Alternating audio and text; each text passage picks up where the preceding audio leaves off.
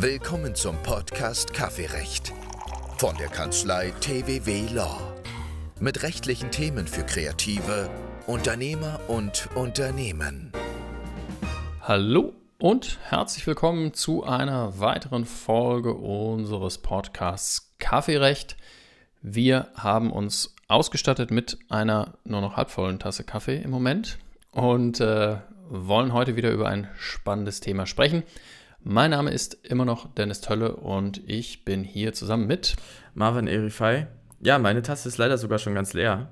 Ähm, in der Vorbesprechung war ich wahrscheinlich ein bisschen durstiger als du. Aber naja, das ist ja nicht schlimm. Wir sind bereit. Ähm, heute ist das Thema ja, Rechte bei in Bezug auf Fotonutzung. Also rechtswidriger Fotonutzung. Also was können Urheber, Fotografen eigentlich machen, welche Rechte haben sie? Welche Rechte können sie geltend machen und wie können sie die geltend machen? Das wollen wir uns heute anschauen. Und ich würde sagen, wir gehen direkt rein.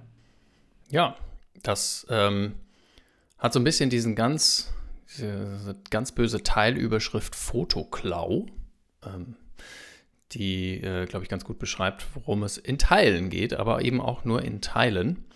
Ähm, vielleicht vorab äh, an dieser Stelle mal der Hinweis, anstatt immer nur ganz am Ende des Podcasts. Wenn ihr, liebe Hörer, Fragen habt zu dem Thema heute, zu vergangenen Thema, äh, Themen oder zu Themen, die wir noch gar nicht angesprochen haben, dann schickt uns die gerne an podcast.tww.law. Dann ähm, können wir da vielleicht in, entweder in einer einzelnen Fragenfolge oder am Rande einer anderen Folge mal drauf eingehen. Ähm, weil auch heute äh, haben wir uns natürlich so ein Thema ausgesucht, ähm, bei dem man zu einzelnen Aspekten, glaube ich, auch einzelne Folgen machen könnte. Wir wollen das so ein bisschen, ja, ich sage, summarisch darstellen, was, was das für Ansprüche sind, die zum Beispiel ein Fotograf hat, wenn er eben seine Fotos irgendwo findet, wo er sie vielleicht nicht finden möchte. Und ähm, da ja, steigen wir, glaube ich, direkt ein in unseren ersten äh, Themenblock, den wir uns vorgesehen haben. Marwan, womit geht's los? Ja, um zu wissen, welche Rechte der Fotograf eigentlich oder die Fotografin haben kann, müssen wir uns eigentlich erstmal angucken, welche Situation sozusagen hier in Betracht kommt. Und ähm, man kann eigentlich ganz grob in zwei Situationen unterscheiden. Die erste wäre, ähm, der Fotograf lizenziert seine Bilder an äh, eine Person und über diese Nut Nutzungsrechte hinaus nutzt diese Person die ähm, die Bilder in nicht lizenzierter Art und Weise, also ähm, genau über die Nutzungsrechte hinaus. Und die andere Version ist oder die andere Variante ist so ein bisschen, ähm, es kommt ein Dritter daher und da kommt dein geliebter Begriff äh, des Fotoklaus her. Ähm, es kommt ein Dritter und ähm, nimmt die Bilder vielleicht aus dem Internet und verwendet sie für sich selbst. Genau. Das ist ja dann immer so ein bisschen auch die Frage, wo, wo kommen sie denn überhaupt her, die Bilder? Da sprechen wir jetzt gleich noch mal kurz drüber in einem der, der, der weiteren Punkte. Aber äh, wenn irgendwo Bilder genutzt werden und äh, man identifiziert die als seine eigenen, dann muss man sich natürlich auch als erstes die Frage stellen, ja, wo kommen die denn eigentlich her? Und entweder habe ich die selber mal rausgegeben, auch an die Person, dann äh, stellt sich die Frage, darf er das in dem Maße, in dem er das tut? Und dann äh, eben die Situation, dass ich zum Beispiel, ähm, keine Ahnung, ich habe eine Website, wo ich meine, meine besten Werke präsentiere. Ich habe irgendwie ähm, andere Stellen, wo ich sie jedenfalls öffentlich zugänglich mache und dann haben Dritte die gefunden, zum Beispiel über die Google-Bildersuche oder sonst was. Und ähm, ja, dann finden sie dort den Weg hin zu der Stelle, wo sie vielleicht gar nicht hin sollen. Aber dann heißt es ja schon, dass eigentlich der Fotograf potenziell sogar zwei ähm, Anspruchsgegner hat, gegen die er seine Ansprüche geltend machen kann. Also ähm, ich nehme jetzt mal den Fall, es gab eine Lizenz und ähm, diese Person hat aber weitere Unterlizenzen verteilt, ähm, die sie nicht durfte. Dann ist es ja schon so, dass jetzt unser Fotograf ähm, einerseits gegen sich, sich gegen seinen eigenen Lizenznehmer richten kann und sagen kann, naja, du durftest nicht Unterlizenzen vergeben, aber auch gegen die Dritten richten kann, wenn diese jetzt wiederum ähm, ja doch unberechtigterweise aus Sicht des Urhebers hier ähm, diese Fotos verwenden. Ja, das ist durchaus eine Möglichkeit. Das sind unterschiedliche Nutzungshandlungen, die man da angehen kann. Ähm, man muss immer so ein bisschen gucken, ob man, ob man quasi oder dass man sich nicht übersichert, sage ich mal. Also man kann jetzt nicht Identisches von zwei unterschiedlichen Personen verlangen, wenn es ums gleiche Foto und gleiche Handlungen geht. Aber ähm, das stimmt schon. Also ich habe zum einen natürlich äh, einen Anspruch darauf, dass ähm, jemandem, den ich, dem ich die Bilder zur Nutzung gegeben habe, dass der da nicht mm, in die Welt läuft und die sonst wohin verteilt, ohne dass ich ihm das vorher ausdrücklich erlaubt habe. Und dann derjenige, der es dann unberechtigt nutzt, ähm, ist zusätzlicher Anspruchsgegner, was uns so ein bisschen auch zu diesem Punkt führt. Ich habe mir das hier als, äh, als, ja, als, als, kleine Notiz gemacht, in Anführungsstrichen allerdings. Ähm, der Fotograf hat immer Rechte. Also es ist so, dass die Rechtssituation für Urheber generell in Deutschland, mindestens in Deutschland, ähm, sehr vorteilhaft ist. Das heißt, ähm, das überträgt sich natürlich auch auf, auf Fotografen und ähm, dann eben diese Fälle, die wir jetzt heute hier besprechen wollen. Das fängt damit an, dass nahezu keine Anforderungen gestellt werden an die Qualität eines Fotos, weil aus rechtlicher Perspektive haben wir jedenfalls immer mindestens ein sogenanntes Lichtbild. Das ist äh, ein Leistungsschutzrecht, das ist jetzt kein, kein originäres Urheberrecht. Ähm, das wäre der Fall, wenn es ein Lichtbildwerk ist. Das muss also eben eine eigenschöpferische äh, Komponente haben, die, die auch, ich nenne es mal vorsichtig, auch eine gewisse Kreativität ausdrückt, wo man aber auch relativ schnell ist. Und das führt dazu, dass man quasi mit jedem Schnappschuss ähm, entsprechende Rechte geltend machen kann. Und das ist natürlich ähm, ein Einstieg, äh, der, der eine ganz, ganz, ganz geringe Hürde äh, nur darstellt. Das heißt, ich bin sehr schnell im Bereich, dass, ähm, dass ich Rechte an Fotos habe. Und ähm, Rechte zu haben ist das eine, Rechte durchsetzen ist so ein bisschen das andere. Äh, und auch auf dieser Seite sozusagen der Durchsetzung des Möglichkeiten der Rechte hinsichtlich ähm, sozusagen der Gerichtsverfahren ist auch die Rechtsprechung ähm, häufig zugunsten der Urheber. Da, ähm, da gab es ja diesen ganz medial auch bekannten Fall ähm, mit der Fototapete, die dann irgendwie verwendet wurde. Da, ähm, also ganz kurz nur, da, da, war, wurde eine Fototapete gekauft, die wurde dann verwendet, also benutzt an der Wand ähm, in einem Ferienhaus und dann wurden Bilder dieses Ferienhauses verwendet, um Werbung für dieses Ferienhaus zu machen, damit man das vermieten kann. Und ähm, da wurde dann erfolgreich gegen vorgegangen und zur Unterlassung verpflichtet.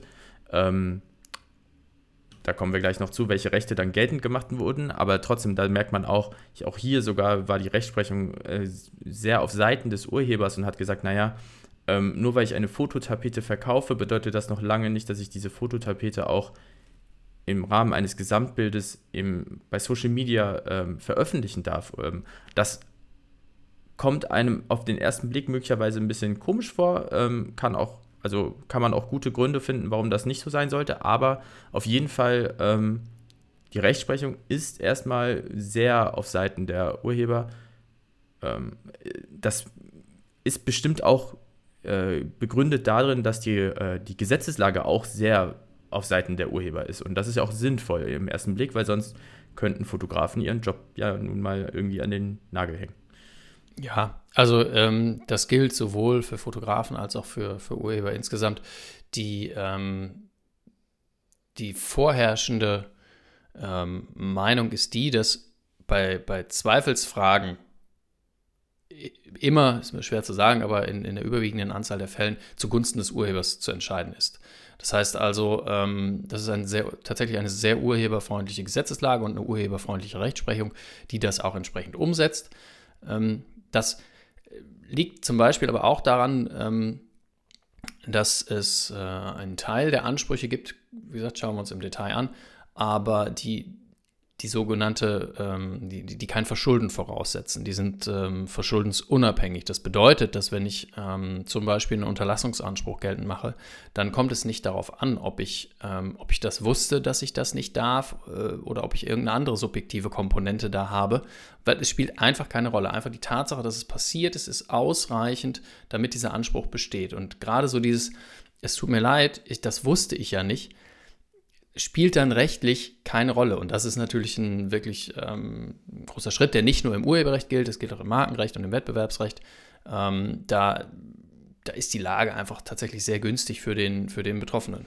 Ja, und wenn wir jetzt uns die, ähm, das alles sozusagen zusammennehmen, dann könnte man sagen, okay, ist das nicht ein bisschen zu viel? Und da finde ich, kann man schon mal darauf hinweisen, dass auch ähm, es sehr schwierig ist für einen, gerade im Beispiel von Fotografen, ähm, herauszufinden, wann überhaupt oder wo überhaupt eine Verletzung stattgefunden hat. Ja? Also ähm, gerade jetzt in Zeiten des Internets, äh, man sagt das ja immer so schön, ist es einfach sehr unübersichtlich geworden und ähm, da werden sehr schnell Rechte, Rechte verletzt von Urhebern ähm, und deswegen ist es eigentlich sinnvoll, damit überhaupt Fotografen noch ihre Rechte durchsetzen können, dass wir ähm, die Vermutungsregelung haben, damit, dass wir diese Verschuldensunabhängigkeit haben und dass wir ähm, auch äh, den Lichtbildschutz haben, sozusagen als kleines Pendant zum, zum richtigen Urheberrecht.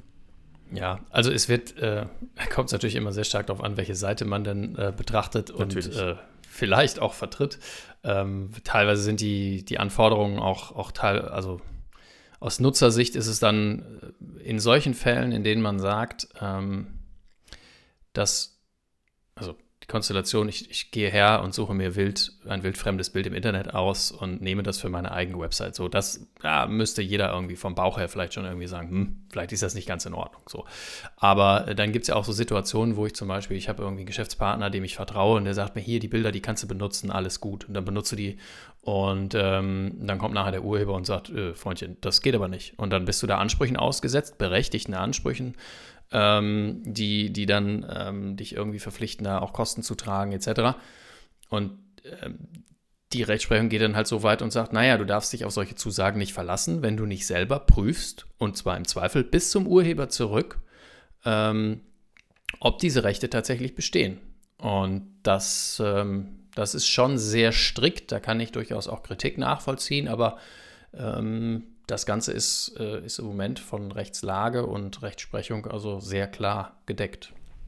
Ja, aber ganz so einfach ist es ja dann auch doch nicht. Ähm, wenn wir uns ein bisschen zurück erinnern an unsere Folge zur Abmahnung im Urheberrecht, ähm, da sind ja schon relativ viele äh, Voraussetzungen zu beachten, die dann auch ganz schnell ins Gegenteil schießen können. Also wenn man da eine Abmahnung rechtlich nicht in Ordnung äh, macht, äh, möglicherweise zum Beispiel nicht den, äh, die Rechtsverletzung genau bezeichnet, nur als Beispiel, ähm, dann kann es ganz schnell sozusagen ins Gegenteil kommen und ähm, man sieht sich, ja, man kann seine Rechte gar nicht vernünftig durchsetzen und ähm, bleibt teilweise sogar auf Kosten sitzen, wo man das eigentlich nicht müsste. Also da, es ist nicht ganz so einfach, wie wir es jetzt vielleicht in dem ersten Moment dargestellt haben. Ähm, es gibt doch relativ viel noch zu beachten. Ja, also da muss man äh, in der Tat, also der Anspruch selber ist das eine und dann die formale Geltendmachung, da, das trägt dann so ein bisschen diesen Punkt Rechnung, dass man das natürlich auch nicht, ähm, ich sag mal, im, im, wie im Wilden Westen machen soll, sondern man eben schon für jeden Fall ähm, ordnungsgemäß darstellen soll, was ist es, worum geht es und wenn man das nicht tut, sind tatsächlich die Folgen relativ äh, strikt. Und vielleicht noch ähm, eine Sache, die mir jetzt noch aufgefallen ist, äh, vielleicht für die ganze Folge so ein bisschen, es gibt ja jetzt noch das Recht am eigenen Bild, ähm, ist nicht mehr, ist nicht im Urhebergesetz mit drin, Urheberrechtegesetz drin, sondern ist im KUG noch geregelt, im Kunsturhebergesetz. Ähm, können, wir, wir klammern das jetzt was, ja für die Folge so ein bisschen aus. Äh, wie ist es denn jetzt trotzdem einmal so ganz kurz als Abriss? Ähm, wie, wie ist es jetzt, wenn ich, wenn ein Bild von mir verwendet wird, äh, habe ich dann eigentlich im Prinzip die gleichen Rechte oder doch eher so ein bisschen eingeschränkte Rechte? Also da muss man vielleicht so ein bisschen aufpassen. Also dieses, ähm, dieser Begriff, das Recht am eigenen Bild, betrifft ja tatsächlich nur persönlichkeitsrechtliche Aspekte. Das heißt also, es ist ein sogenanntes Bildnis, das heißt das Foto einer Person. So, ja, wenn eine Person irgendwo abgebildet ist, dann ist es ein, ein Bildnis und dann handelt es sich um das Recht am eigenen Bild, das besagt, ich als Abgebildeter kann bestimmte Ansprüche geltend machen. Die sind ähm, im Ergebnis tatsächlich ich will jetzt nicht sagen gleichlaufend, aber sehr, sehr ähnlich. Also ich habe da auch gleiche Ansprüche, äh, zum Beispiel auf Unterlassung, äh, Kostenersatz etc. Ähm, die können interessanterweise natürlich äh, einem Foto anheften, das auch äh, urheberrechtlich irgendwie relevant ist. Das heißt also, ich habe ein Foto von einer Person, dann hat der Fotograf bestimmte Rechte aus urheberrechtlicher Perspektive an diesem Foto und die Person, die abgebildet ist, hat natürlich auch Rechte. Das heißt, wenn ich Nutzer bin und ganz viel Pech habe, dann ähm, muss ich urheberrechtliche Ansprüche erfüllen und persönlichkeitsrechtliche Ansprüche erfüllen. Also zwei Personen, die man jetzt auch nicht so kombinieren kann, dass man sagt, okay, das hätte auch nur einer irgendwie geltend machen dürfen, sondern es sind zwei Rechtspositionen, die muss ich berücksichtigen, wenn ich ein Foto nutze. Und ähm, das äh, ja, kann, kann doppelt ärgerlich sein. Da muss man aber eben aufpassen, dass man das nicht begrifflich auch nicht verwechselt. Also um das Recht am eigenen Bild geht es tatsächlich heute hier nicht.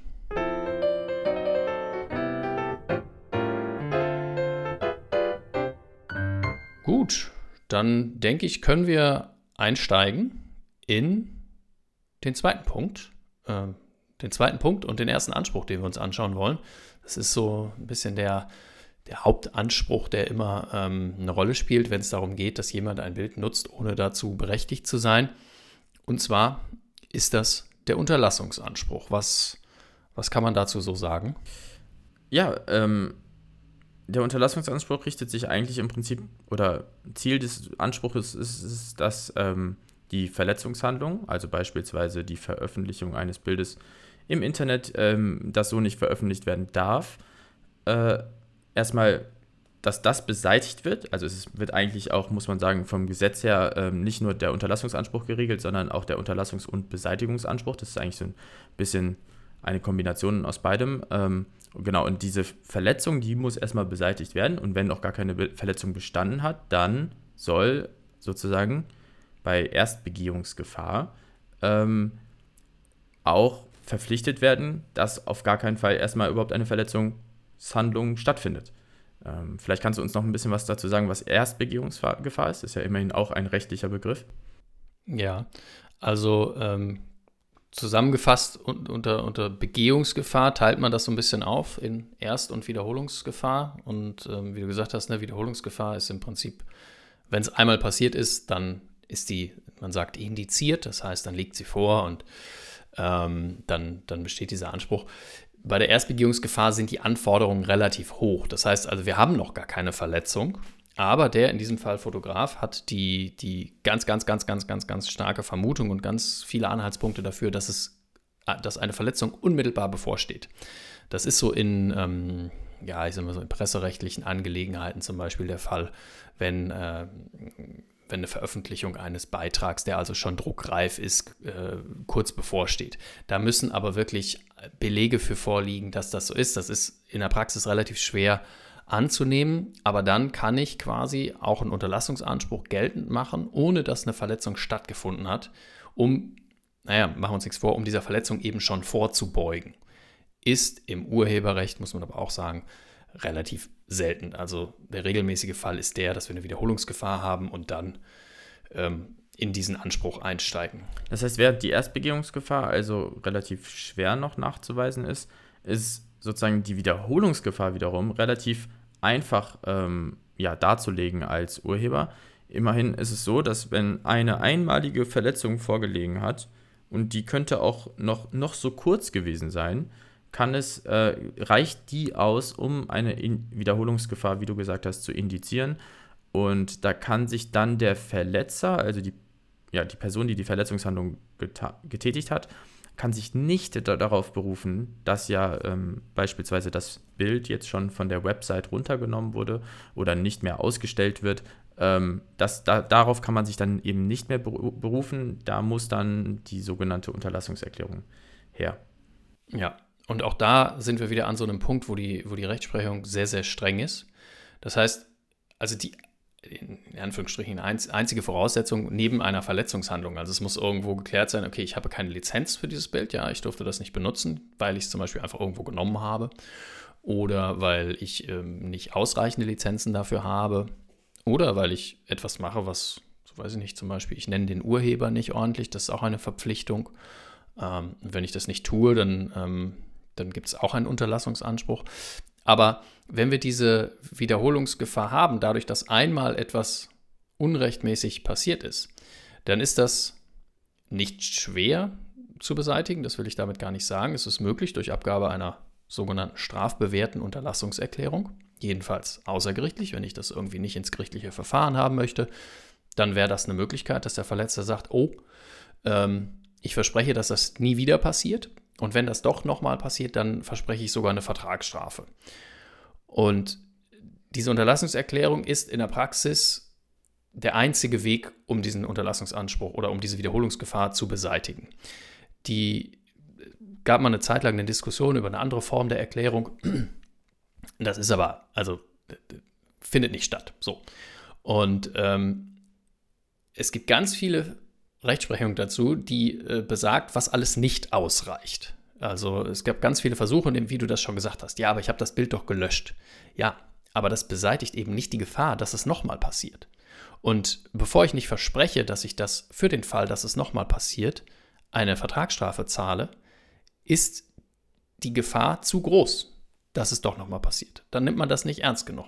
Und da sind so Sachen bei gewesen, äh, oder Fälle bei gewesen, wo die Leute keinen Computer mehr hatten, keinen Zugang mehr zu dem Bild hatten, etc. Und da hat die Rechtsprechung immer klar gesagt, das reicht alles nicht aus, um die Wiederholungsgefahr zu beseitigen. Du musst eine strafbewährte Unterlassungserklärung abgeben, sonst bleibt dieser Anspruch bestehen. Äh, ich glaube, an der Stelle wäre es vielleicht sinnvoll, wenn wir einmal ganz kurz ähm, einen Abriss darüber geben. Du hast es ganz kurz schon angeschnitten, welche äh, Verletzungshandlungen eigentlich überhaupt in Betracht kommen einfach nur, damit wir so ein bisschen auf der gleichen Wellenlänge sind, äh, worüber wir hier eigentlich reden und worüber auch dann die Unterlassungserklärung abgegeben werden muss. Ähm, und zwar unterscheidet man im deutschen Recht äh, in das Urheberpers Urheberpersönlichkeitsrecht und äh, die Verwertungsrechte bzw. Nutzungsrechte. Und im Ausgangspunkt bei diesen Verwertungsrechten hat eigentlich der Urheber das ausschließliche Recht, seine Werke in körperlicher und unkörperlicher Form wieder zu, äh, zu verwerten. Und gerade jetzt so, wenn es ums Internet geht, dann haben wir da ähm, eine Neu Norm, die relativ neu auch ins, ins, Urhebergesetz eingefügt wurde, das Recht der öffentlichen Zugänglichmachung. Und das ist dann im Prinzip das, ähm, die mit ausschlaggebendste Norm, die sozusagen in Betracht kommt, ähm, wenn wir über Werke in körperlicher Form, also zum Beispiel das Bild auf einer Leinwand reden, dann ähm, können wir da über die, das Vervielfältigungsrecht, ähm, das Verbreitungsrecht und das Ausstellungsrecht reden und genau das Recht der öffentlichen Zugänglichmachung halt dann in unkörperlicher Form, wenn es im Internet ist. Ähm, das sind so die wichtigsten Verwertungsrechte, ähm, die in Betracht kommen, wo dann auch die Rechtsverletzungen geschehen, indem jemand verwertet, ohne es zu dürfen. Das ist dann die Rechtsverletzung. Ja, genau. Also das, ähm, das sind dann quasi auch so die juristischen Begriffe, an denen man sich da aufhängt. Das heißt, wenn ein, ein Bild im Internet veröffentlicht wurde, dann äh, das unzulässig war, dann wird man regelmäßig die Aufforderung bekommen, ähm, dieses Bild künftig nicht mehr öffentlich zugänglich zu machen. Das ist so der, ähm, ja, die juristische Begrifflichkeit dafür. Und dann muss ich eben auch genau das versprechen, dass ich das nicht mehr tue. Das ist äh, tatsächlich so ein bisschen, dann muss man auch immer genau gucken, was, was hat man denn für eine Aufforderung bekommen. Ähm, auf der anderen Seite als aus Fotografensicht muss ich dann immer gucken, dass ich auch nicht mehr verlange, als ich tatsächlich dann ähm, oder als diese Ta Verletzungshandlung auch hergibt. Ja, also es ist ja zum Beispiel durchaus möglich, dass jemand ein Bild ordnungsgemäß benutzt. Ähm, er hat sich eine Lizenz dafür eingeholt, hat gesagt, ich möchte das hier gerne auf meiner Website benutzen. Und ähm, dann hat der Fotograf gesagt, ja, das ist kein Problem, mach das.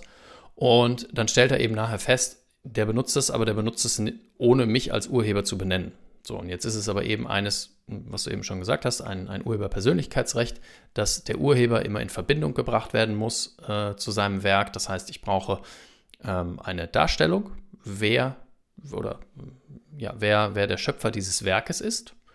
Und das muss natürlich so passieren, dass man das auch zuordnen kann. Ne? Also ich muss irgendwie äh, erkennen können, wenn ich ein Bild sehe, muss ich als, als Betrachter die Möglichkeit haben, das zuzuordnen. Wem gehört denn dieses Werk oder von wem ist es denn gekommen? Und ähm, dann kann es durchaus sein, dass man ähm, zum Beispiel gegen einen Dritten oder gegen einen Nutzer vorgeht und sagt, ja, du darfst das Bild zwar nutzen, aber du darfst es bitte auch nur nutzen, wenn du den Urheber nennst. So, und dann muss man auch entsprechend so darstellen, ne, dass man jetzt nicht sagt, du darfst das gar nicht benutzen. Das wäre ja insofern falsch, darfst du, musst du aber bitte benutzen. Und insofern richtet sich auch dieser Unterlassungsanspruch ähm, dann nur auf diesen Punkt. Ähm, und wie ist das jetzt? Also du weißt natürlich, worauf es hinausläuft. Ich stelle die Frage trotzdem. Ähm, kann man sich hier nur mit diesem Unterlassungsanspruch gegen ähm, Verletzer richten oder gibt es möglicherweise noch weitere Dritte, die auch in Betracht kommen, die auch zur Unterlassung verpflichtet werden können? Ja, Marwan, vielen Dank für diese Frage. ähm, ja, also es ist ja so, dass wir einen, ähm, also so der klassische Fall, ähm, ich habe jemanden, der benutzt ein Werk, eine Fotografie auf seiner Website äh, und dann, dann wendet man sich an den. So, das ist so der, ich sag mal, klassische Fall, das ist der in Anführungsstrichen einfache Fall. Ähm, dann äh, leben wir in einer Welt von Plattformen und Diensteanbietern und all sowas. Und dann äh, werden Fotos, äh, weiß ich nicht, bei TikTok, bei Instagram, bei ähm, allem Möglichen genutzt. Und dann stellt sich natürlich die Frage, kann ich nicht auch gegen die Plattform vorgehen, weil manchmal ist es auch viel einfacher, diese Plattform zu finden, als ähm, denjenigen, der das da eingestellt hat. Und da ist die Rechtsprechung, ich sage mal, unterm Strich im Urheberrecht relativ klar. Nein, kann ich im ersten Schritt nicht. Also ich kann im ersten Schritt dieser Plattform mitteilen, hey, da äh, gibt es übrigens eine Urheberrechtsverletzung auf deiner Plattform. Und diese Urheberrechtsverletzung, ähm, da musst du dich bitte drum kümmern. Das ist aber auch alles. Also ich kann keine, ich kann da keine Unterlassungserklärung fordern, ich kann keinen Kostenersatz fordern, ich kann keinen Schadensersatz fordern, etc. Bis zu dem Zeitpunkt, wo der Dienst oder die Plattform entscheidet, diesem Anspruch nicht gerecht zu werden und zu sagen, hm, also ähm, wir machen jetzt nichts. Wir haben jetzt Kenntnis von dieser Rechtsverletzung, aber wir entscheiden uns bewusst dazu, da nichts gegen zu unternehmen. Dann kommt die Plattform selber auch in den Bereich, dass sie äh, dafür haftet und dann kann man auch gegen die Plattform vorgehen. In der Regel ist es aber tatsächlich so, wenn man das entsprechend äh, darstellt und diese, diese, diesen Plattformen das vernünftig zur Kenntnis bringt, also wo findet sich dieses Bild, welches Bild ist das und welche Rechte habe ich daran, dass die Plattformen da auch drauf reagieren.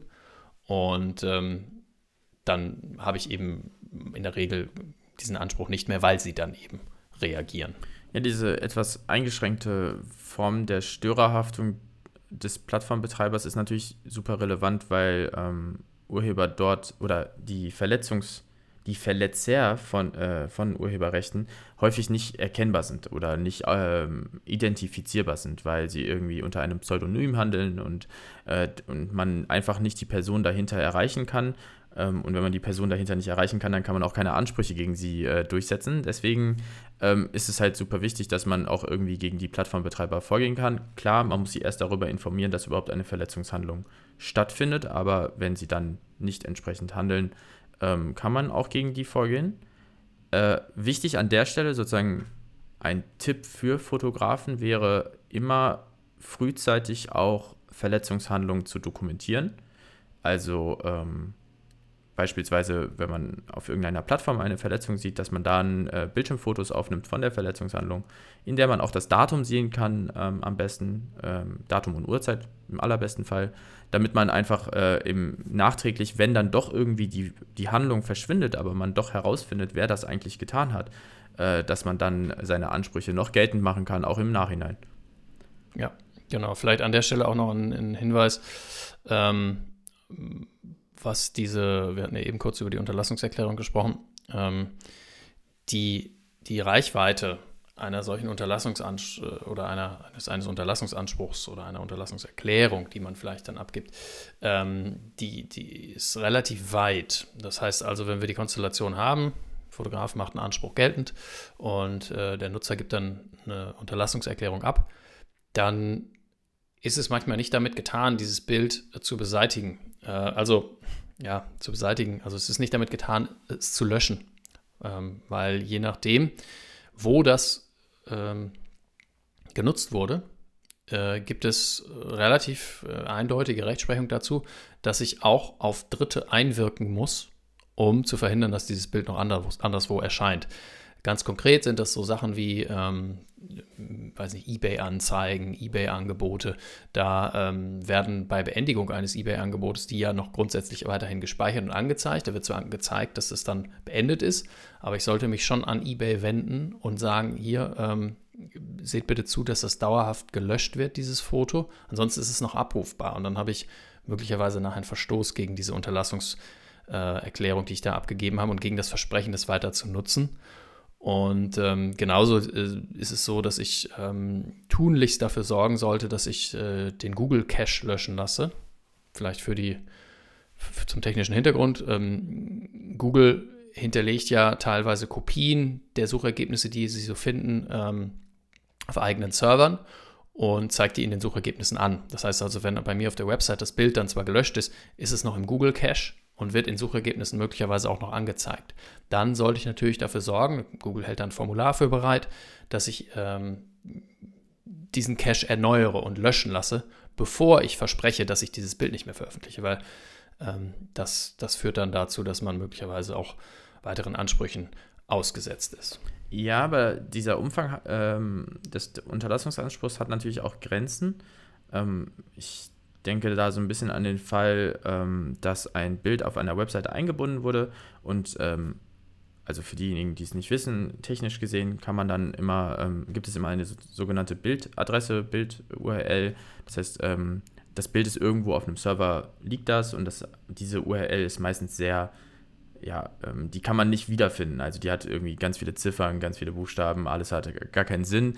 Und ähm, wenn man jetzt diese Bildadresse sozusagen äh, extra abspeichert, ähm, zu einer Unterlassungserklärung verpflichtet und dann im Nachhinein sagt, ja, aber guck mal, unter dieser Bildadresse ist es ja immer noch, das heißt, es liegt immer noch bei euch auf dem Server, dieses Bild, ähm, da gibt es Rechtsprechung, die sagt, naja, das kann man dann nicht sozusagen nutzen, um eine Vertragsstrafe zu einzufordern, denn ähm, hier ist es ja sozusagen der Öffentlichkeit gar nicht mehr möglich, dieses Bild aufzufinden, denn niemand kann per Zufall irgendwie diese, diese Bildadresse öffnen, ähm, sondern das wurde so, ja, vielleicht so ein bisschen ähm, absichtlich gespeichert, um eben mit vielleicht böswilliger Absicht, in, in Klammern jetzt, ähm, diese Vertragsstrafe einzufordern.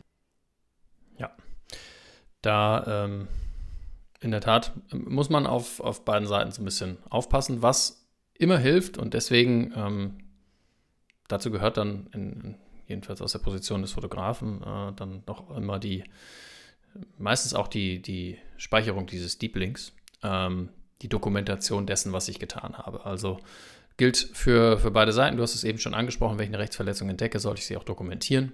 Ähm, und genauso sollte ich, wenn ich ähm, mit einem solchen Anspruch ausgesetzt äh, bin und das Ganze erfüllen möchte, sollte ich ebenfalls dokumentieren, was ich getan habe. Dann ähm, kann man im Nachhinein nämlich eben ganz schön sagen, was ich alles getan habe und äh, dann kommt man vielleicht auch dahin, dass, das, äh, dass der Anspruch eben ordnungsgemäß erfüllt ist und dann ist Ruhe im Idealfall.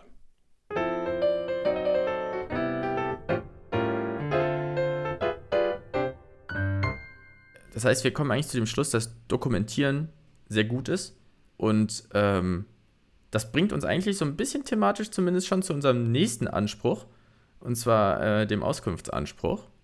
Was, was kannst du uns dazu sagen? Der Auskunftsanspruch, ja, also das ist so ein bisschen, ähm, manchmal habe ich das Gefühl, das ist so, ja, das ist so ein bisschen vernachlässigt, obwohl ich äh, ihn rechtlich eigentlich sehr spannend finde und äh, je nachdem, wie, wie sehr man da äh, hinterher ist und ihn, ihn auch verfolgt, kann man da, ähm, naja, ganz interessante Sachen herausfinden.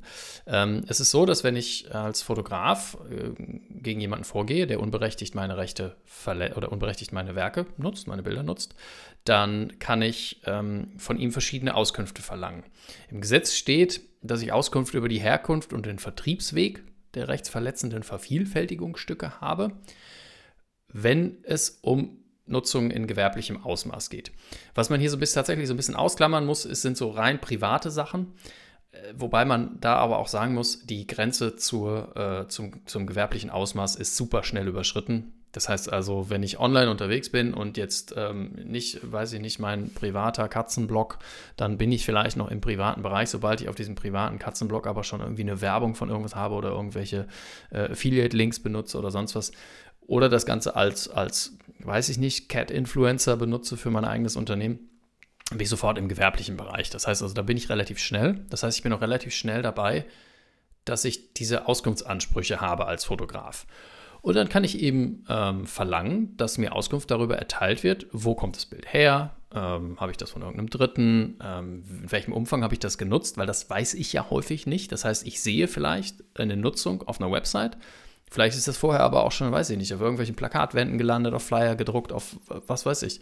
Und um diese Auskünfte zu bekommen, kann ich eben einen solchen Auskunftsanspruch geltend machen. Und der geht so weit, dass ich ähm, wenn man es komplett durchdenkt, teilweise ähm, auch jemanden in meine Bücher gucken lassen muss.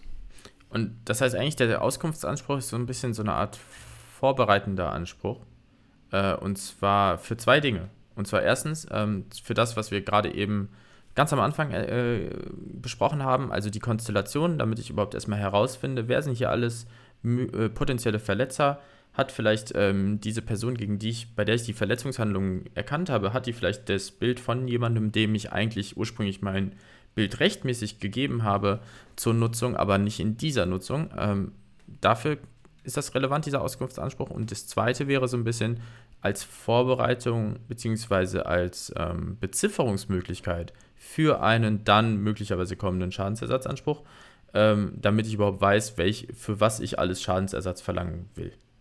Ja, ganz genau. Und was ähm, dem so ein bisschen Rechnung trägt, dass das was Vorbereitendes ist, ich kann ähm, den Unterlassungsanspruch sowieso, aber ähm, das ist passiert in der Praxis tatsächlich einfach weniger.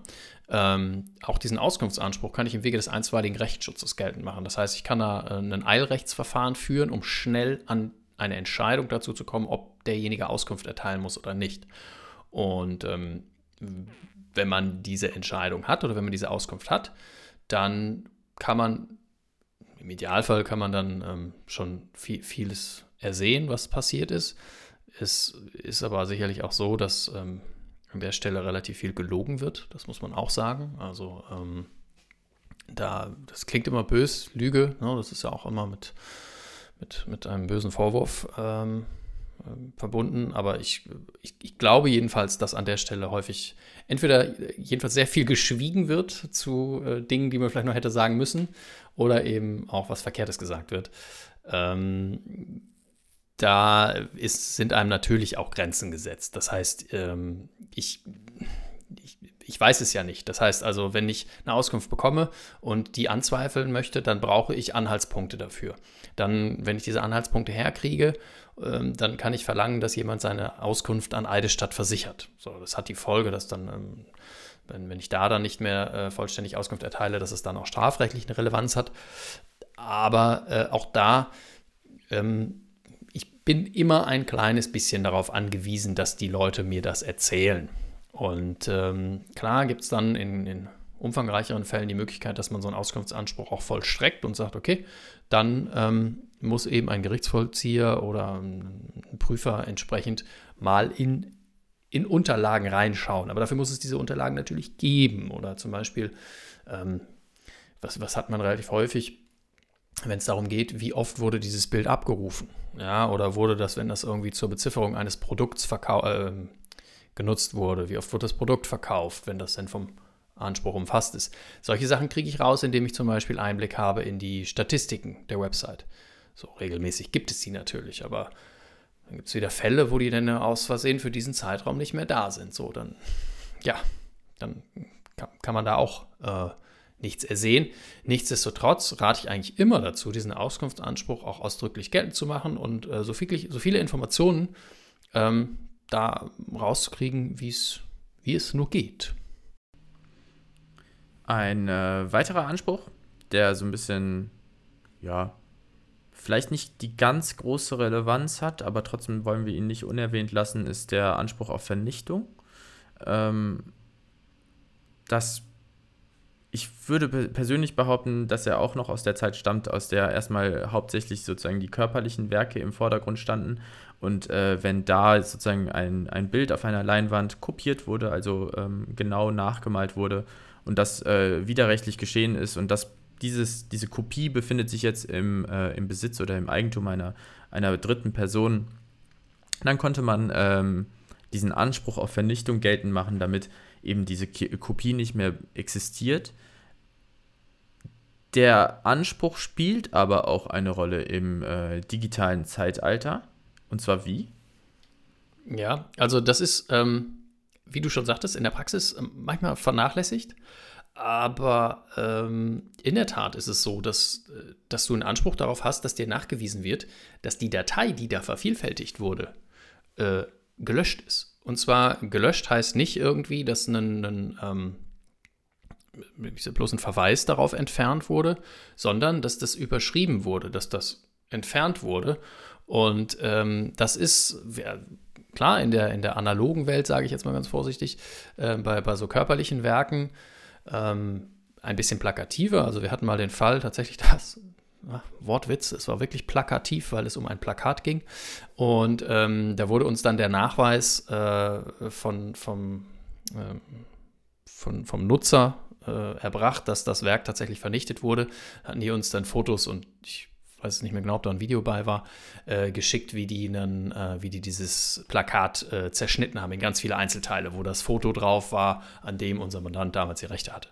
Und ähm, ja, das, äh, das war dann eine Erfüllung dieses äh, Vernichtungsanspruchs, den wir da in dem Fall auch ausdrücklich geltend gemacht hatten, weil es eben körperliche Vervielfältigungsstücke davon gab. Und ähm, wir natürlich auch sicher gehen wollten, dass die nicht weiter verwendet werden. Und im digitalen Bereich ist das dann auch. Ich muss eben die digitale Datei vernichten und muss gucken, dass sie dann aus technischer Sicht überschrieben wird. Da gibt es da entsprechende Möglichkeiten, das auch nachzuweisen. Ja, also ähm, das Internet vergisst zwar nie, sagt man, aber mit diesem Anspruch versucht man dem entgegenzuwirken und das sozusagen zu verhindern.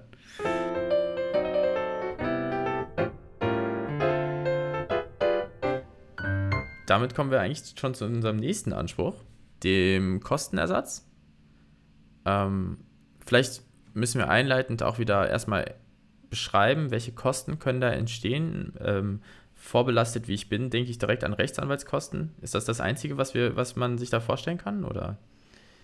Nein, auch wenn es äh, tatsächlich äh, das, das Gros ausmacht, tatsächlich. Also so, wenn man, wenn man sich nachher anschaut, welche, welche Höhe haben diese einzelnen Positionen, dann sind die Rechtsanwaltsgebühren meistens äh, davon die, der größte Posten. Aber äh, tatsächlich sind es äh, nicht sind das nicht die einzigen Kosten. Und zwar äh, haben wir oder hat der, der Fotograf bei einer Rechtsverletzung einen Anspruch darauf, dass ähm, Kosten ersetzt werden, zum Beispiel für die Sicherung der Rechtsverletzung. Das heißt also, ähm, im digitalen Bereich ist es so, es gibt äh, verschiedene Dienste, die, ähm, die die Sicherung von Rechtsverletzungen zum Beispiel anbieten. Da passiert dann genau das. Die machen, salopp gesagt, Screenshots davon ähm, wo hat welche Rechtsverletzung stattgefunden, dokumentieren das entsprechend, äh, versichern, dass das auch eben so technisch korrekt abgelaufen ist. Und wenn ich da eben eine Gebühr für bezahlen muss, dann kann ich die auch vom, äh, vom Verletzer äh, ersetzt verlangen. Ich kann ähm, zum Beispiel die Kosten eines Testkaufs ähm, auch über, äh, ersetzt verlangen. Und je nachdem, also es kommt so ein bisschen drauf an, ähm, kann ich auch Übersetzungskosten ähm, ersetzt verlangen. Ähm, wenn man im internationalen Bereich da so ein bisschen unterwegs ist, dann ähm, kann das eine Rolle spielen. Und ja, dann eben die Gebühren, die mir entstehen, wenn ich einen Anwalt äh, einschalte, der mir bei der Sache hilft und mich vertritt, dann kann ich äh, auch dessen Kosten ersetzt verlangen. Ja, aber bei dem äh, Anwalt muss man schon Acht geben. Es ist nicht so, dass ich mir jetzt extra einen besonders teuren Anwalt mit einer besonders teuren Abrechnung äh, suchen kann und dann auch all diese äh, Kosten sozusagen ähm, geltend machen kann, sondern da wird verwiesen auf die äh, gesetzlichen Gebühren, also das RVG und deren Berechnungs, das, da berechnet sich im Prinzip oder berechnen sich die äh, Rechtsanwaltsgebühren nach dem äh, Gegenstandswert bzw. Streitwert und da gibt es dann so einen Posten für die vorgerichtlichen Kosten ähm, und danach wird der, äh, werden die gesetzlichen, also die gesetzlichen Gebühren des Rechtsanwalts werden sozusagen ersetzt. Ähm, der Kostenersatz hat einfach den Sinn, oder den Zweck, dass ähm, es für Urheber leicht in Anführungsstrichen gemacht werden soll, kostengünstig, im Prinzip zum Nullsummenspiel gemacht werden soll, ihre Rechte durchzusetzen. Und alles, was dafür erforderlich ist, sollen sie sich auch wieder zurückholen können. Ähm, der Schadensersatz, zu dem wir jetzt als nächstes kommen, der regelt so ein bisschen das darüber hinaus Erforderliche, aber ähm, ein Fotograf, ein Urheber sollte einfach nicht davon abgeschreckt werden, ähm, oder abgeschreckt sein, dass er ja Kosten zu tragen hat, um einen Rechtsanwalt zu bezahlen, um äh, die Sicherung vorzunehmen, um einen Testkauf zu machen. Ähm, und dann bleibt er auf diesen Kosten sitzen. Dieses Risiko trägt er natürlich doch irgendwo, aber ähm, eigentlich soll, soll sozusagen dieses Risiko minimiert werden. Ja, also das ist so ein bisschen ähm, auch der Punkt seit jeher, ähm, nicht in der digitalen Zeit, sondern auch schon seit, seit sehr viel früher, ist es so, dass der dass diese Gegenstandswerte und die Streitwerte, nach denen ähm, urheberrechtliche Angelegenheiten äh, oder die Gebühren in solchen Angelegenheiten berechnet werden, schon verhältnismäßig hoch sind. Und das, damit sind die Kosten, ähm, die damit einhergehen, auch äh, relativ hoch. Das hat sich in der Rechtsprechung so entwickelt, da will ich hier gar nicht darauf eingehen, warum oder wieso. Aber ähm, Fakt ist, dass in urheberrechtlichen oder auch in markenrechtlichen, wettbewerbsrechtlichen Angelegenheiten die Streitwerte einigermaßen hoch sind. Ergo sind die Anwaltsgebühren hoch. Das sind relativ komplexe Rechtsgebiete, die sind sehr speziell. Ähm, das sind auch Dinge, die man nicht in der üblichen, ähm, ich sag mal so in der, ja, ich sag mal im Standardstudium äh, primär beigebracht bekommt. Das ähm, vielleicht liegt es daran, ich, das weiß ich ehrlich gesagt nicht. Aber ähm, wenn ich hergehe und als Fotograf dann ähm, mit diesen Kosten belastet bin und das Risiko ja schon sowieso trage, dass ich, ähm, wenn zum Beispiel, weiß ich nicht, der Gegner ist dann insolvent oder irgendwas, dass ich auf diesen Kosten sitzen bleibe, dann ähm, soll zumindest der Teil ausgeschlossen werden, dass der Gegner solvent ist und äh, das zahlen kann. Dann habe ich eben den Anspruch, dass er das ersetzen muss, aber eben auch nicht in Anführungsstrichen über Gebühr, weil eben tatsächlich nur die gesetzlichen Gebühren und da ähm, auch nicht über, ähm, in all, aller Regel auch nicht über das Mindestmaß oder ich sage mal über das Mittelmaß hinaus. Ähm, gibt ja manchmal Versuche, dass da, dass dann höhere Gebühren verlangt werden, aber das ist eben ähm, in der Regel nicht der Fall, dass das möglich ist. Aber ja, und das schließt so ein bisschen den Kreis zu dem, was wir ganz zu Beginn gesagt haben. Ne? Es, macht die, es, es macht die Rechtsverfolgung in diesen Fällen natürlich etwas einfacher, wenn ich weiß, ich habe einen Anspruch, dass all meine Kosten, die ich habe, die ich vielleicht vorschießen muss oder was auch immer, ähm, nachher auch getragen werden. Und ich dann, und damit kommen wir jetzt dann wahrscheinlich zum Schadensersatz, vielleicht sogar noch äh, mit einem Plus aus der Sache rausgehe.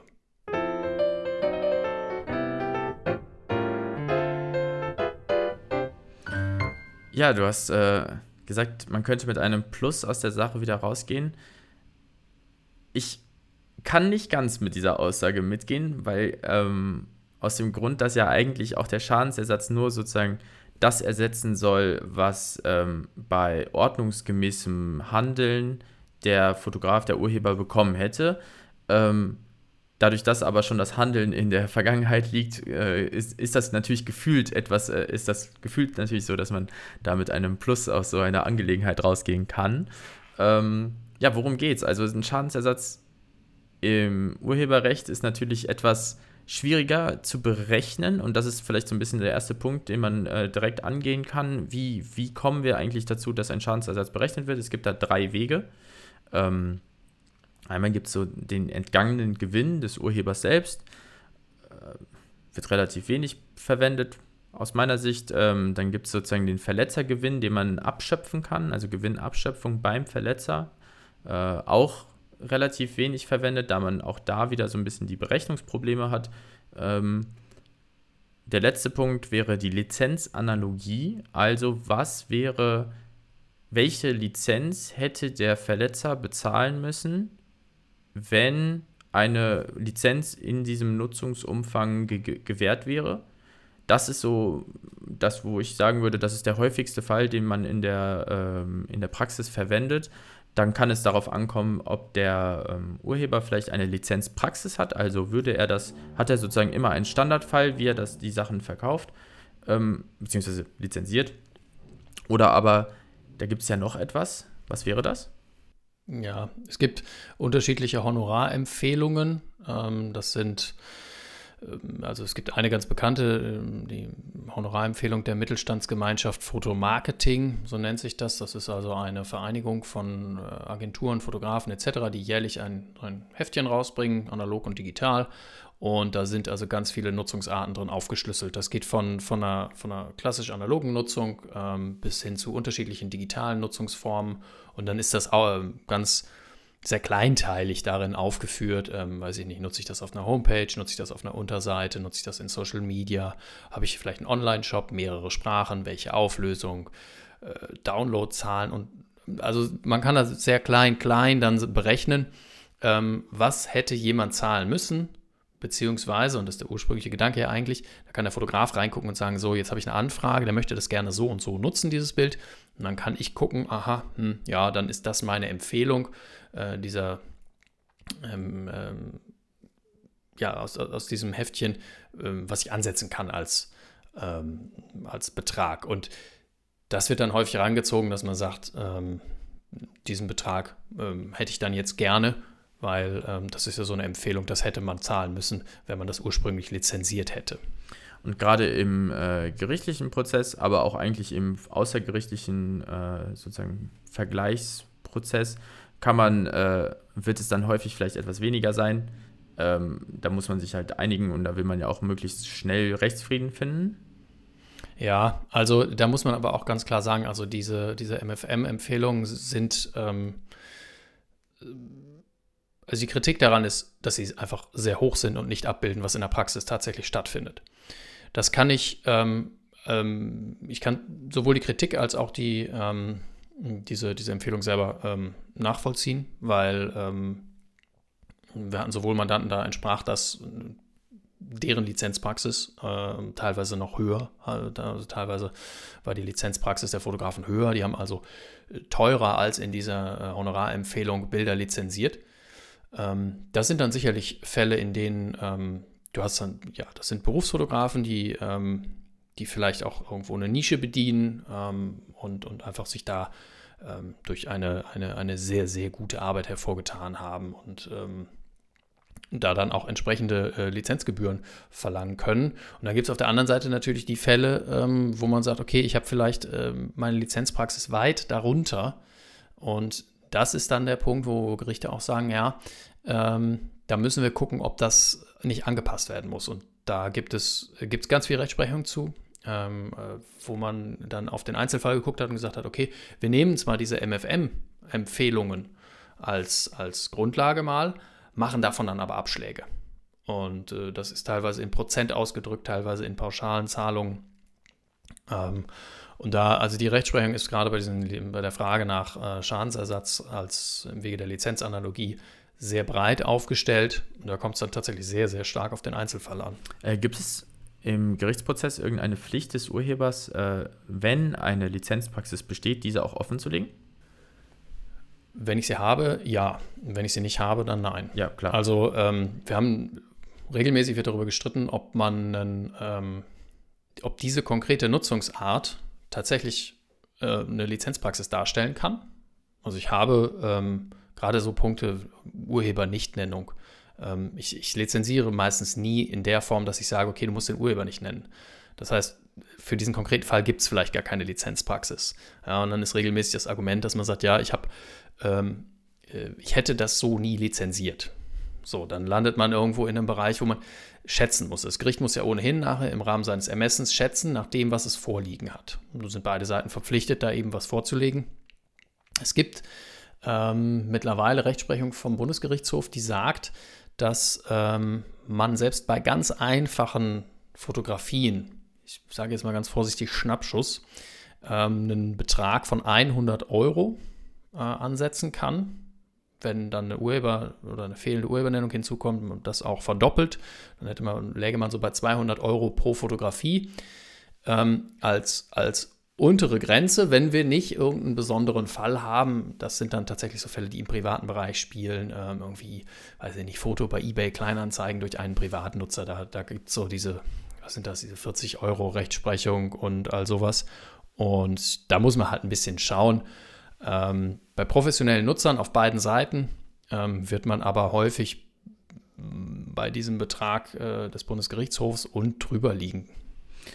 Ja, ähm, du hast jetzt eigentlich schon eine wichtige Sache noch genannt. Das wäre so der nächste Punkt nämlich gewesen, und zwar die äh, Nichtnennung des Urhebers. Also in dem Kontext davon, dass dieser Betrag, den wir jetzt über Lizenzanalogie meistens ähm, ermittelt haben, der kann nochmal abgeändert werden, aufgeschlagen, also da können noch Beträge draufkommen oder der kann im Fall von der Nichtnennung des Urhebers zum Beispiel verdoppelt werden. Ähm, oder da, da kann auch nochmal was weggenommen werden, wenn irgendwie ähm, bestimmte Gegebenheiten vorliegen. Die Urhebernichtnennung ist so, so der wichtigste Fall vielleicht noch, ähm, der auch sehr häufig vorkommt, dass ähm, eben der Urheber nicht in zuordnenbarer Weise äh, genannt wird und da ist in der Rechtsprechung einfach, äh, der Betrag wird dann einfach verdoppelt. Und das ist schon happig, ehrlich gesagt. Oder kann. Ja, also, ja, genau. Also, das ist, ähm, da ist die Rechtsprechung mittlerweile auch relativ klar. Ähm, Wenn der Urheber nicht genannt wird, wird verdoppelt. 100% Aufschlag. Fertig. Und ähm, das, das überträgt sich nicht ganz so klar auf andere Sachen. Also es, ähm, gerade so diese MFM-Empfehlungen, die haben da noch verschiedene Aspekte, bei denen es dann eben einen, einen Aufschlag oder einen Abschlag geben kann. Das sind so Sachen, ja, ähm, ich nutze das in einem Online-Shop. Ich ähm, biete das Werk selber zum Download an. Was weiß ich, ich betreibe eine Bildagentur und habe irgendwie, betreibe die irgendwie mit fremden Bildern und biete die da zum Verkauf an. Da ähm, kommt man vielleicht sogar schon in den Bereich, dass man sagt, naja, da würde ich vielleicht lieber äh, den, den Gewinn, den der Verletzer gemacht hat, ähm, dann ähm, abschöpfen. Oder ich mache eben im Wege der Lizenzanalogie einen Aufschlag äh, auf meine eigentliche Lizenzgebühr. Ähm, das das wäre in so einem Fall sicherlich möglich. Aber genauso wird, wird man auch Abschläge machen können, wenn das zum Beispiel eine ganz, ganz geringe Auflösung hat. Das ist bei, ich glaube, die MFM-Liste hat da 200 äh, Pixel an der längsten Seite eines Bildes ist so eine Grenze, wo man sagen kann, darunter könnte man vielleicht einen Abschlag machen. Wobei man sagen muss, heutzutage äh, ist das ehrlich gesagt auch keine Größe mehr, die noch eine Rolle spielt. Außer vielleicht bei so ganz winzigen Thumbnails. Aber selbst wenn ich hergehe und sage, ich habe irgendwie eine. Äh, viele Nutzer, die mit, mit Geräten daherkommen, die eine sehr hohe Auflösung haben, brauche ich meistens ja schon eine höhere Auflösung, um dem gerecht zu werden. Aber ja, also das ist ein Bereich, der ähm, immer sehr stark diskutiert wird und da pauschal irgendwie was zu sagen, hier hat man einen Anspruch auf ganz sicher Betrag X, ist schwierig. Ähm, je nachdem, auf welcher Seite man steht, ähm, hat man, glaube ich, Argumente und das Gericht muss es nachher ähm, nach freiem Ermessen schätzen. Dann kommen wir eigentlich zum letzten Punkt für den Schadensersatz und dann sind wir eigentlich auch schon am Ende dieser Folge. Äh, und zwar wir haben eingangs gesagt, für den Unterlassungsanspruch kein Verschulden erforderlich. Hier ist es jetzt anders. Äh, damit man Geld sieht, brauchen wir ein Verschulden des äh, Verletzenden. Es ist aber nicht so, also Verschulden im rechtlichen Sinn bedeutet Vorsatz oder Fahrlässigkeit. Ähm, also der muss das irgendwie gewollt haben oder sehr irgendwie verkannt haben, die Person, dass, ähm, dass hier ja, Urheberrechtsverletzungen äh, stattfinden durch diese Handlung die Anforderungen, da kommen wir jetzt ein bisschen wieder auch an den Anfang zurück, die Anforderungen, die die Rechtsprechung hier stellt, sind schon relativ hoch. Also ähm, der Nutzer muss schon sehr gut, also sehr viel nachweisen können, damit dieses Verschulden nicht, äh, also verneint wird und kein Verschulden äh, vorliegt und der Schadensersatzanspruch nicht durchgeht. Äh, da ist die Rechtsprechung wieder ein bisschen auf der Seite äh, des Urhebers und sagt, naja, weißt du erstmal nach, dass du kein Verschulden, äh, das nicht verschuldet hast. Ja, also das ist äh, auch da, also die, die Frage nach dem Verschulden wird in aller Regel ähm, von den Gerichten in den Entscheidungen auch gar nicht, gar nicht so groß thematisiert, weil es in aller Regel vorliegt. Wenn ich im Internet unterwegs bin und ein fremdes Werk benutze, dann muss ich mich über die Rechte erkundigen. Punkt. Und äh, da, da man häufig ja äh, Nutzungen hat, die irgendwie im gewerblichen Bereich liegen und äh, da, da ist die Rechtsprechung auch relativ klar. Wenn ich das gewerblich mache, dann habe ich eben bestimmte Sorgfaltspflichten und dazu gehört auch, dass ich mich über die Rechte äh, erkundige, die, ähm, die ich habe und die ich nicht habe. Und da ist man also sehr schnell ähm, im Bereich, dass das Verschulden vorliegt. Also das ist selten ein Thema ähm, und, und daher, ich sag mal, das steht diesem Anspruch selten im Wege. Und ganz wichtig, was wir vorher gesagt haben, diese Kostenersatzansprüche, die, das sind zwar auch monetäre Ansprüche, das heißt, es geht auch um Geld, aber die sind zum Beispiel nicht an ein Verschulden geknüpft. Ne? Die hängen dann nämlich in der Regel überwiegend an dem äh, Unterlassungsanspruch, der ist verschuldensunabhängig. Und damit einher geht auch dieser verschuldensunabhängige Anspruch auf Kostenersatz. Das heißt, da muss ich diese Diskussion auch gar nicht führen. Erst bei der Lizenz, äh, die ich dann möglicherweise haben möchte, bei der kann ich dann das mal ansprechen, aber wie gesagt, in der Regel ähm, hat der Urheber äh, da diesen Anspruch und wir haben ein Verschulden. Ja, damit sind wir am Ende der Folge angelangt. Ähm, wir haben einen Abriss über die Ansprüche beim, im Falle des Fotoklaus gegeben und aber auch bei anderen rechtswidrigen Nutzungen, äh, nicht nur Fotoklau, muss man ehrlich sagen. Ähm, ja, wir, wir hoffen, es hat euch gefallen. Ähm, ich hoffe, dass am Ende die Bauarbeiten in der Nachbarwohnung nicht äh, zu hören waren. Und ansonsten freue ich mich aufs nächste Mal und freue mich für alle an, dass alle, dass ihr zugehört habt. Ja, dem schließe ich mich an. Ähm, wie zu Beginn schon gesagt, wenn ihr Fragen, Anregungen etc. habt, ähm, wendet euch gerne an podcast.tww.law und äh, bewertet uns gerne, wenn euch der Podcast gefallen hat. Dann freuen wir uns auf die nächste Folge und ich sage auf Wiederhören.